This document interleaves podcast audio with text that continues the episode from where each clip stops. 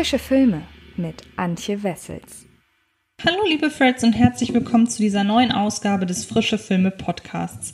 Wie ich euch ja in den letzten Ausgaben des Podcasts bereits gesagt habe und auch wie immer auf dem YouTube-Kanal von Fred Carpet, ist es leider so, dass diese Woche relativ wenig Neues in den Kinos startet. Ihr findet die Review sowohl als äh, Video als auch als Podcast zu After Truth, sobald der Film der Presse gezeigt wurde. Das ist alles relativ kurzfristig vor Kinostart und ähm, genau aus diesem Grund aber habe ich mich ein wenig in den oder auf den Streaming-Diensten umgeschaut, was dort denn im September an neuem Stoff veröffentlicht wird. Im anderen Podcast habe ich bereits Knives Out vorgestellt, der zu Netflix wandern wird. Und in diesem Podcast geht es um Logan Lucky.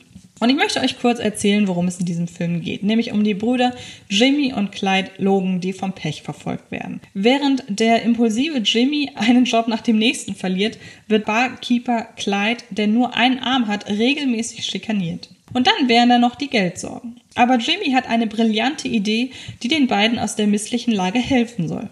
Ein Raubüberfall im großen Stil. Das prestigeträchtigste und legendärste NASCAR-Rennen der Welt, der Coca-Cola Cup 600, bietet scheinbar die perfekten Voraussetzungen für einen cleveren unterirdischen Raubzug.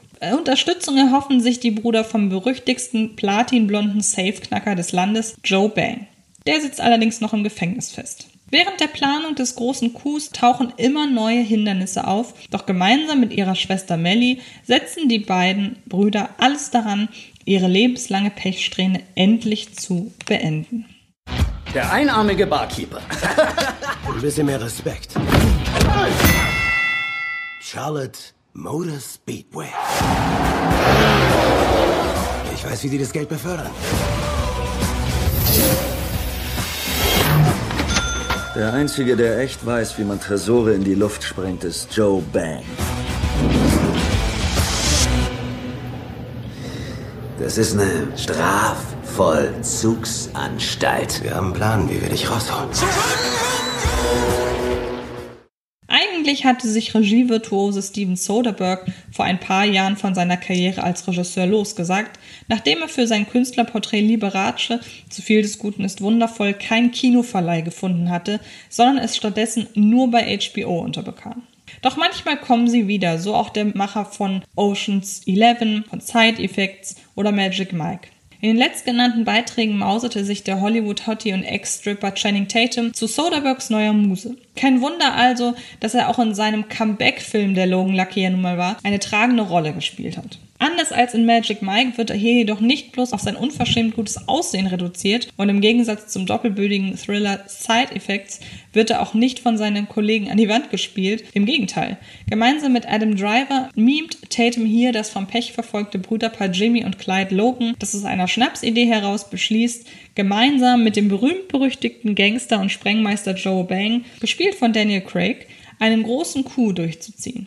Eine ortsansässige Autorennbahn soll um ihre gesamten Einnahmen erleichtert werden. Und wie man es von der Oceans-Reihe kennt, geht diesem Vorhaben ein mit allerlei Twists und absurden Ideen gespickter Plan voraus. Schon die Trailer zum von Lokalkolorit durchzogenen Logan Lucky verweisen so explizit auf Soderbergh als Inszenator von Oceans 11, 12 und 13, dass die Ähnlichkeiten der berühmten Bankräuberpossen zu seinem jüngsten Projekt durchaus gewollt scheinen. Am Ende steht ein äußerst zwielichtiges Ziel, und um dieses zu erreichen, muss ein bunt zusammengewürfelter Haufen aus mehr oder weniger vom Schicksal gebeutelten Verlierern genau absehen, was auf dem Weg zum Reichtum alles passieren könnte. Doch schon an dieser Stelle erkennt man, dass sich ein gravierender Unterschied zwischen dem Franchise und Logan Lucky im Milieu abspielt. George Clooney, Brad Pitt und Co. waren keine Loser sondern zumindest einstmals wohl situierte, charmante und gut aussehende Gentlemen, denen ein solcher Coup wie jener im Casino gar nicht möglich gewesen wäre, wären sie nicht einem solchen Klientel entsprungen, sondern stattdessen dem, wie etwa die Logan-Brüder Jimmy und Clyde. Davon abgesehen kehrt Logan Lucky zügig zum bekannten Erfolgsrezept zurück. Auch hier werden vorab sämtliche, teils völlig absurde Eventualitäten berücksichtigt, Risiken abgewogen und wenn es doch einmal unerwartet kommt, haben die kernigen Antihelden zur Not immer noch mehr Glück als Verstand, um sich aus dem Schlamassel herauszumanövrieren. Und natürlich weiß man so auch, dass für die Protagonisten am Ende schon irgendwie alles gut ausgehen wird. Also bye bye Überraschungseffekt? Nicht ganz, denn einmal mehr begibt man sich nur zu gern in die Hände des windigen Geschichtenerzählers Steven Soderbergh, respektive der fiktiven Drehbuchautorin Rebecca Blunt, bei der es sich in Wirklichkeit um seine Gattin Jules Arsner handelt. Gemeinsam inszeniert das Ehepaar den Triumphzug des ungleichen Trios als urkomische, aufgrund der nahegehenden Hintergrundgeschichte der Figuren, aber auch mitfühlende und sensible Achterbahnfahrt, auf der sich Dusel, Pech und kriminelles Können immer wieder die Hand reichen. Wenngleich eine dramatische Fallhöhe nie so recht gegeben ist, durchschaut man die Richtung des Skripts lange nicht so sehr. Erst wenn im letzten Drittel endlich alle Zahnräder ineinandergreifen, erkennt auch der Letzte im Publikum, dass wieder einmal alles genauso geplant war, wie es die Logans und ihr Sprengmeister Joe Bang vorab ausgemalt haben. Bei einer solch konzentrierten Betrachtung der geschmiedeten Pläne und des anschließend durchzogenen Coups bleibt allerdings der ein oder andere Subplot auf der Strecke. Die gen Ende herangezogenen Polizeiermittlungen der Agenten Sora Grayson verlaufen im Sand und scheinen nur deshalb in der Geschichte untergebracht, um mit Hilary Rank einen weiteren Namen im Presseheft unterbringen zu können. Während das am Rande ausgehandelte Aufeinandertreffen zwischen Jimmy und seiner ehemaligen Jugendliebe Sylvia sogar komplett hinten überfallen. Das Ding hier ist das wichtigste Rennen des Jahres. Wir brauchen Computer, Jenny. Ich weiß so ziemlich alles über Computer, okay? Ja? Die ganzen Twitters und so kenne ich alle. Willkommen beim wichtigsten Rennen des Jahres. Von hier bis zum Tresor, wie weit? 20 Meter. Keine Ahnung, vielleicht 30. Was denn jetzt? 20 oder 30? Wir haben es hier mit Wissenschaft zu tun. Ihr Logans seid echt so eine Spackos, wie die Leute behaupten. Behaupten das die Leute? Abseits solch kleiner erzählerischen Schwächen punktet Soderbergh dafür auf nahezu allen anderen Ebenen. Er hat nicht bloß sein starbesetztes Ensemble voll unter Kontrolle und lässt sie vollkommen losgelöst und improvisiert aufspielen, sodass ihnen das Lokalkolorit aus dem Arbeitermilieu West Virginia wie selbstverständlich in Fleisch und Blut übergeht. Er macht sich auch das Flair des armen Bundesstaats zu eigen und inszeniert das dortige Klientel authentisch, ohne abwertend mit dem Finger drauf zu zeigen.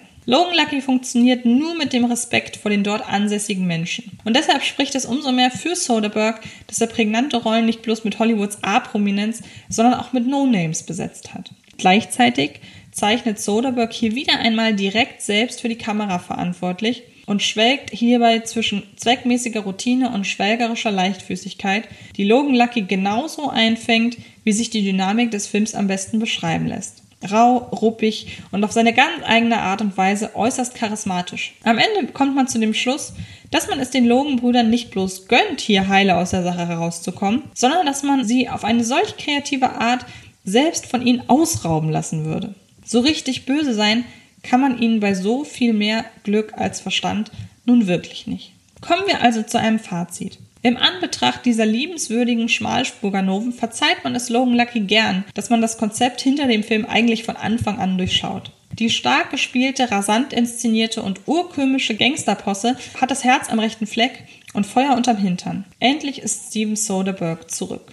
Ihr könnt Logan Lucky ab dem 2. September bei Netflix abrufen und ähm, auch hier möchte ich gerne noch einmal darauf hinweisen, dass sich dieser Film sehr, sehr lohnt. Das dürftet ihr anhand meiner Ausführungen gerade verstanden haben. Alles weitere zu den Filmen dieser Woche und auch generell zu dem ganzen Programm, das wir bei Fred Carpet für euch bereit stehen haben, geht einfach auf fredcarpet.com.